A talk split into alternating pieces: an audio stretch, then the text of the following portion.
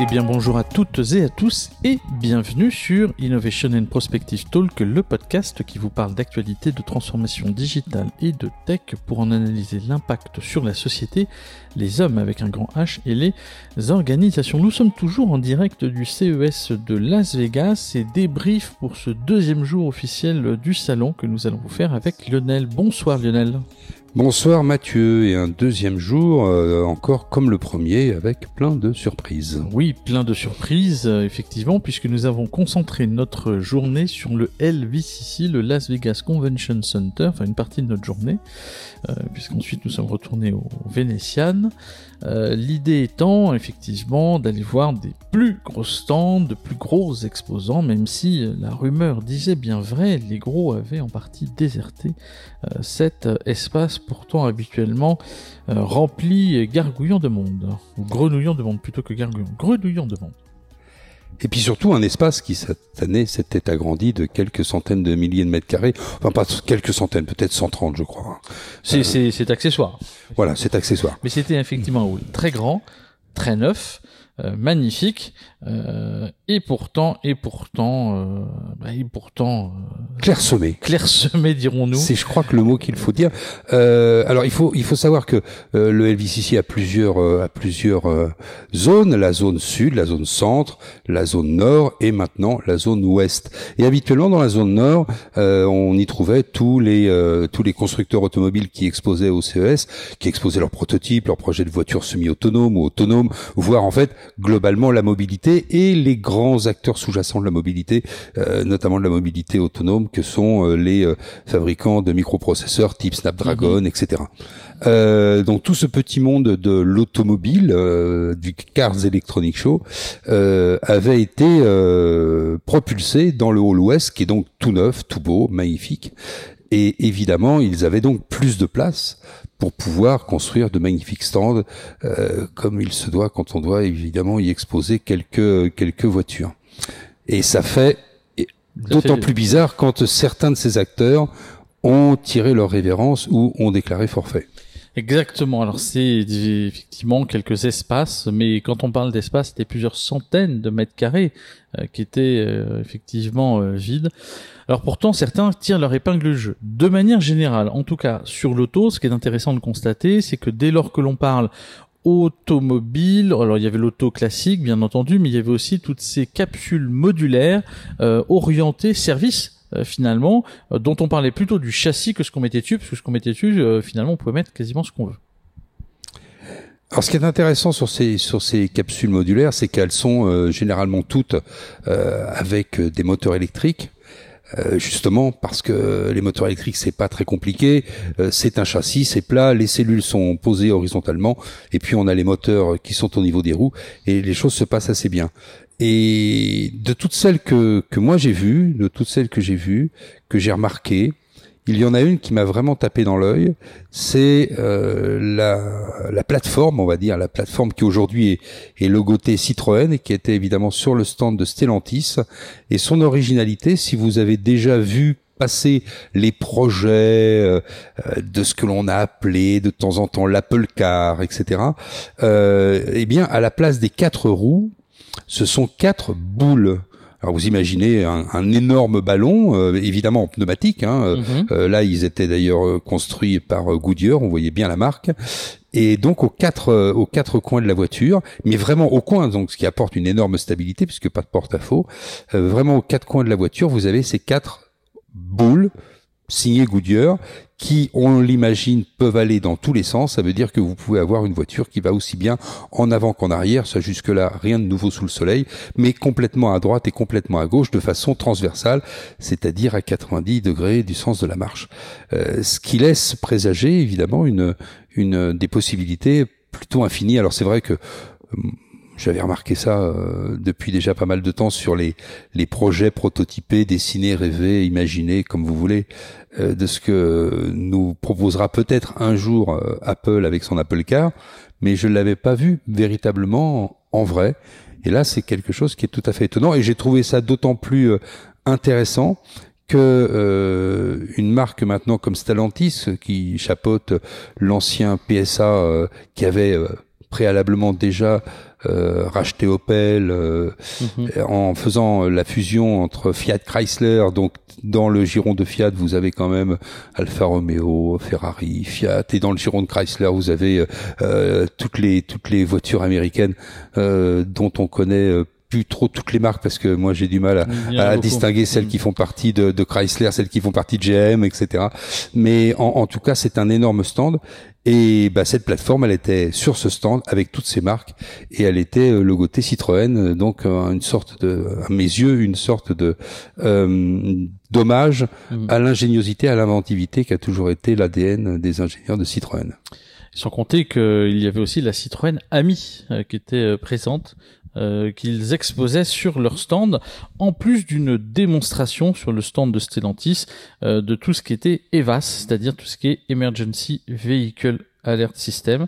Et donc, il présentait ça sur différents modèles, à commencer par celui de Cadillac, mais aussi de GMC, des gros tanks roulants, pour ne pas dire des appartements sur roue, tellement le confort y est sensationnel à l'intérieur. J'ai pas dit forcément que c'était euh, écolo dans un premier temps, quoique la plupart des véhicules étaient présentés comme électriques.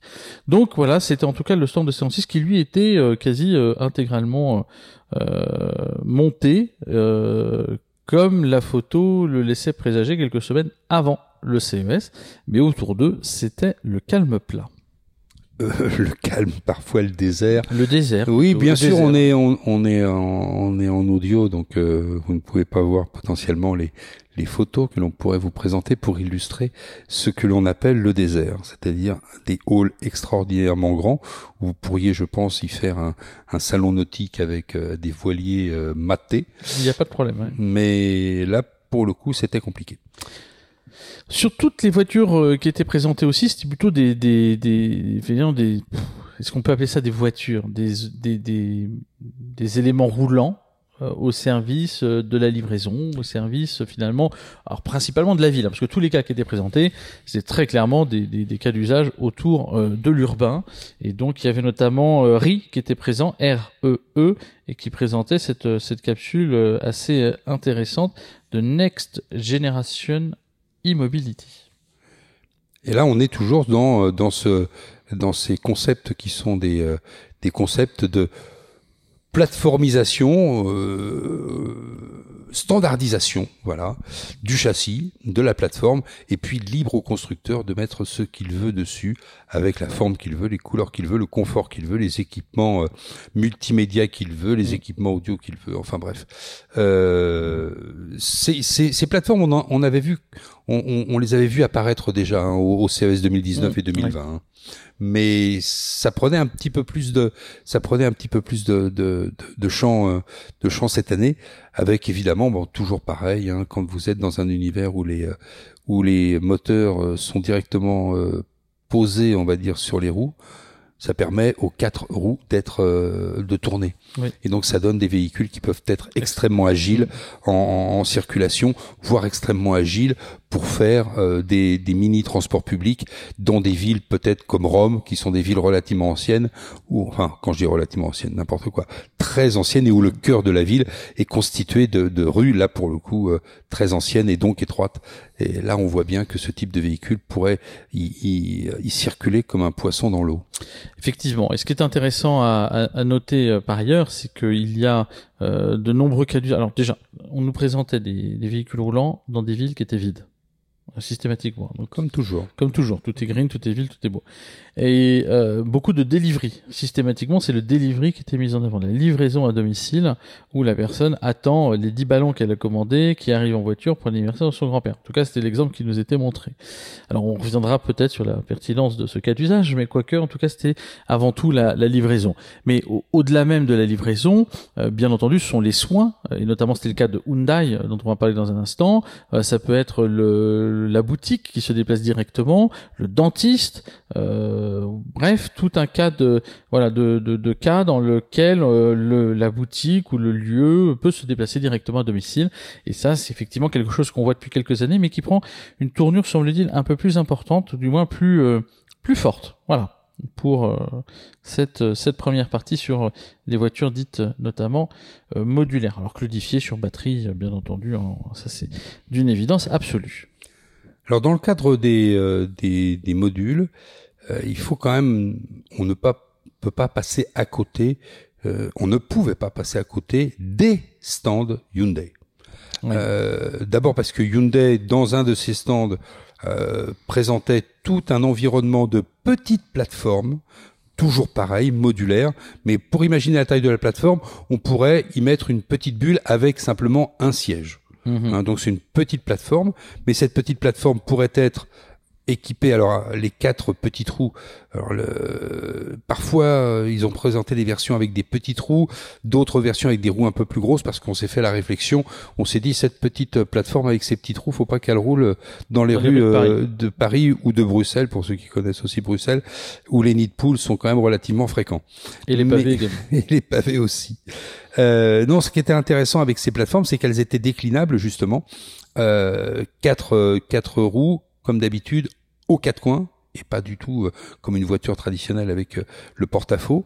Donc aux quatre coins, des lidars aux quatre coins, et donc vous avez une plateforme qui peut se déplacer euh, relativement facilement. Il y avait le PND notamment qui, était une, plateforme avec une cellule d'habitation, une cellule où on pouvait s'asseoir, et ils imaginent cette mobilité, nouvelle, cette nouvelle mobilité des villes avec ces capsules qui sont en capacité, alors ça c'est dans l'imagination des ingénieurs de Hyundai, qui sont en capacité de s'arrimer à des immeubles spécialement conçus pour être utilisés globalement comme des ascenseurs pour monter dans mhm, l'immeuble et mhm. aller chercher la personne qui va pouvoir occuper cette capsule.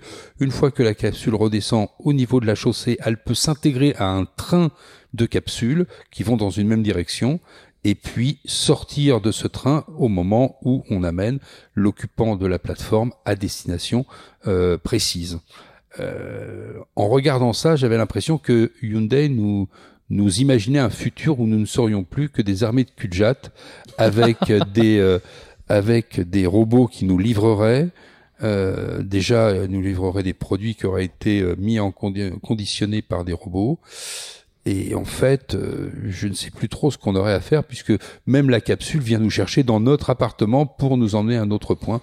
Euh, c'était assez étonnant. En tout cas, par contre, ce qui était pertinent chez Hyundai et c'était pas la seule chose qu'il présentait en dehors de la marque automobile que l'on connaît tous, euh, c'était cette vision globale de la technologie et de la ville, une vision qui recouvrait tous les services, jusqu'au service de la métamobility, puisqu'il nous présentait dans un hall euh, où nous avions la chance de pouvoir euh, voir danser des euh, chiens robots directement issus du rachat de Boston Dynamics, eh bien, il nous présentait la métamobilité, c'est-à-dire vous restez chez vous, en bon cul de que vous êtes, et vous avez un robot à distance que vous pilotez à travers l'univers virtuel des métaverses mm. qui va faire le travail pour vous. Et effectivement, Boston Dynamics était particulièrement mis en avant sur ce stand, euh, avec différents cas d'usage, mais notamment oui cette méta mobility inspirée euh, du métaverse euh, sera-t-il l'avenir à laquelle nous aspirons? C'est autre chose. En tout cas, voilà, c'était euh, un stand intéressant et un des seuls stands avec le stand Satisfyer pour la petite euh, histoire sur lequel il y avait de la queue pour rentrer. Alors, bien entendu, on, parle de mobilité, mais on pourrait aussi parler des drones avec Dozan, euh, qui a présenté euh, ce drone euh, boosté à, l'hydrogène, étant en mesure de faire des inspections, notamment de fermes éoliennes, c'est le cas qu'il présentait, le tout en toute autonomie, avec une supervision des d'opérateurs qui viennent analyser ensuite les images qui sont livrées par le drone. Donc voilà, afin d'identifier potentiellement des défauts, des avaries sur lesquels il faudra euh, intervenir.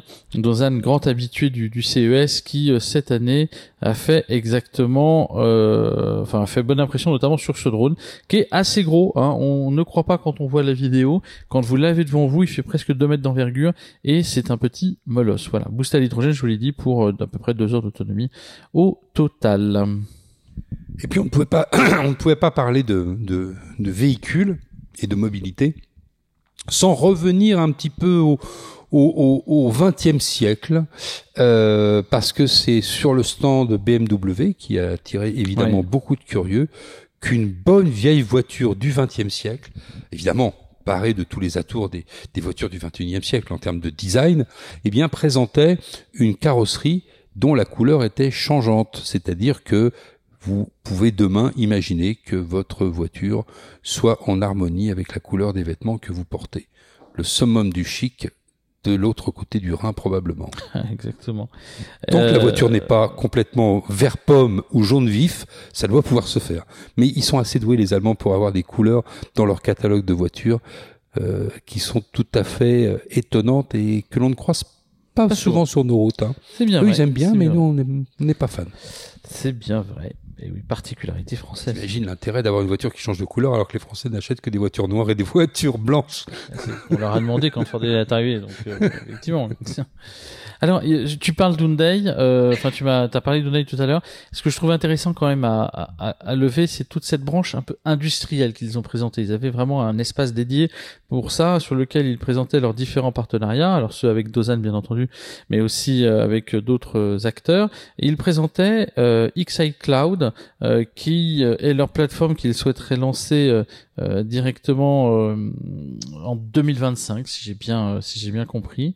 Et l'idée étant grâce à ce système cloud de faire intervenir différents objets roulants dans le cadre de la construction. Par exemple le fait de, creuser le fait de préparer le chantier le fait de faire un comment on, on dit quand on fait le, le sol je me rappelle j'ai un trou de mémoire il est très tard quand on fait du euh, du terrassement. Voilà, ça, ça Quand on fait du terrassement, etc. Ils ont présenté une une suite euh, outils. Alors une suite d'outils immatériels, hein, donc logiciels, mais une suite d'outils aussi matériels, en la présence des différentes machines euh, qu'ils mettaient en évidence, c'est-à-dire celui qui le robot qui creuse, euh, le robot qui ensuite euh, fait la pelleteuse, celui euh, qui va ensuite opérer le ramassage, et des drones qui ne sont pas très grands, c'est-à-dire ce sont des drones roulants, qui sont des véhicules qui pourraient être installés en très grand nombre.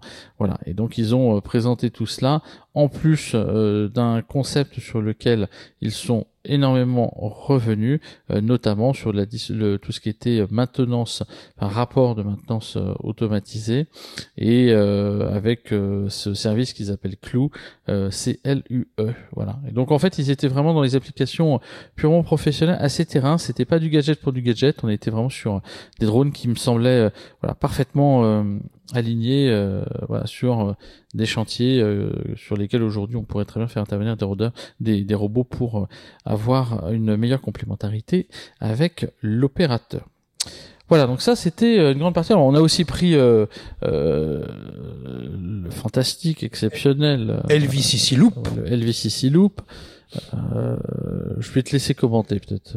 Ah, la promesse est intéressante. Oui, mais les, les promesses, ça fait pas l'expérience. Surtout quand les promesses sont tenues par un, un roi du marketing. qui, qui, fait de la tactique en pensant euh, vision aussi. Euh, alors le LVCC Loop, c'est quoi? C'est comme je vous disais tout à l'heure, le Las Vegas Convention Center est euh, réparti en trois zones zone sud, zone centre, zone nord et zone ouest. Alors vous essayez de vous imaginer à la radio, peut-être que certains euh, d'entre vous y sont déjà allés. En tout cas, la zone ouest, il fallait y aller très récemment puisque elle a été inaugurée il y a peu de temps. Et le LVCC Loop, c'est en fait deux tunnels on va dire deux boyaux, mmh. puisqu'ils font la largeur d'une voiture chacun.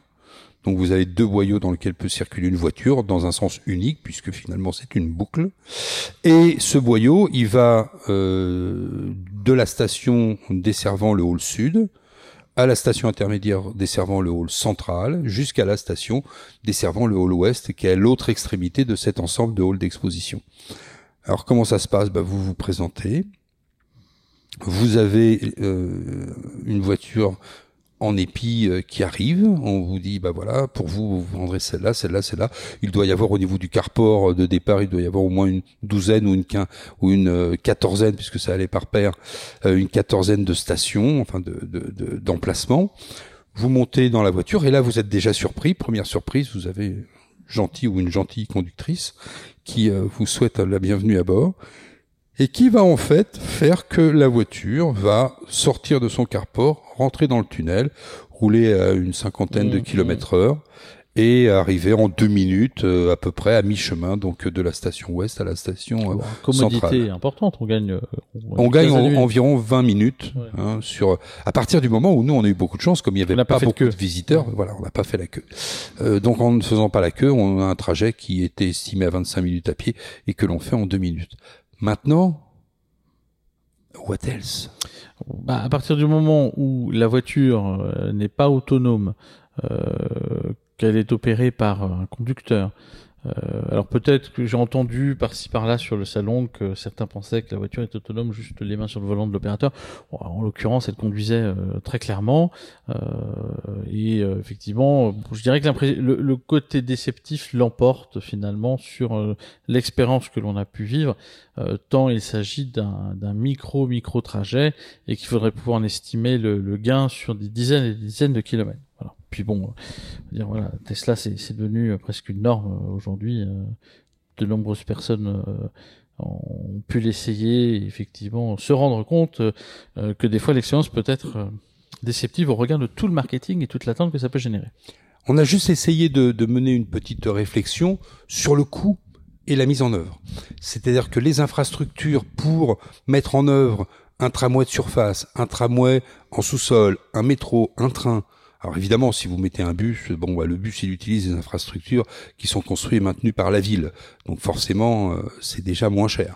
Mais par contre, si vous mettez euh, sur un site propre un tramway, un train, un métro, eh bien, on se disait que peut-être avec le type euh, de coûts qui sont le coût des infrastructures, peut-être que l'on est sur des infrastructures relativement compétitives. Jusque-là, bon, c'est peut-être blanc bonnet, bonnet blanc. Par contre, le côté agile des voitures qui sont à l'intérieur du tunnel, vous avez euh, une masse de, clients potentiels qui arrivent parce qu'il y a une convention. On va mettre des modèles qui sont des modèles de 6 ou de 8 personnes. Euh, on a moins de, on, a moins de trafic ou tout simplement il n'y a pas de convention, on met personne. Euh, et là, on a une agilité euh, très importante au niveau de la réactivité sur le nombre de véhicules que l'on va mettre euh, à la disposition des, euh, des passagers potentiels. Et peut-être que dans ce cadre-là, si, évidemment, en rajoutant cette fameuse condition, si le véhicule pouvait être 100% autonome, c'est-à-dire sans chauffeur, vu quand même la simplicité du trajet, euh, il se fait euh, pendant 95% du temps en sous-sol, éclairé correctement, toujours pareil, avec des bandes blanches parfaitement dessinées. Vous allez pas me dire qu'une voiture équipée de radars, de lidar ou de Mhm. caméras n'est pas capable de suivre ce trajet toute seule. Donc aujourd'hui, peut-être qu'ils n'ont pas le droit d'emmener Oui, des passagers. Je pense qu'il y a toujours ça, mais on, on pourrait imaginer que dans ce type de situation, en circuit fermé, en site propre, en site protégé, on pourrait avoir des voitures 100% autonomes.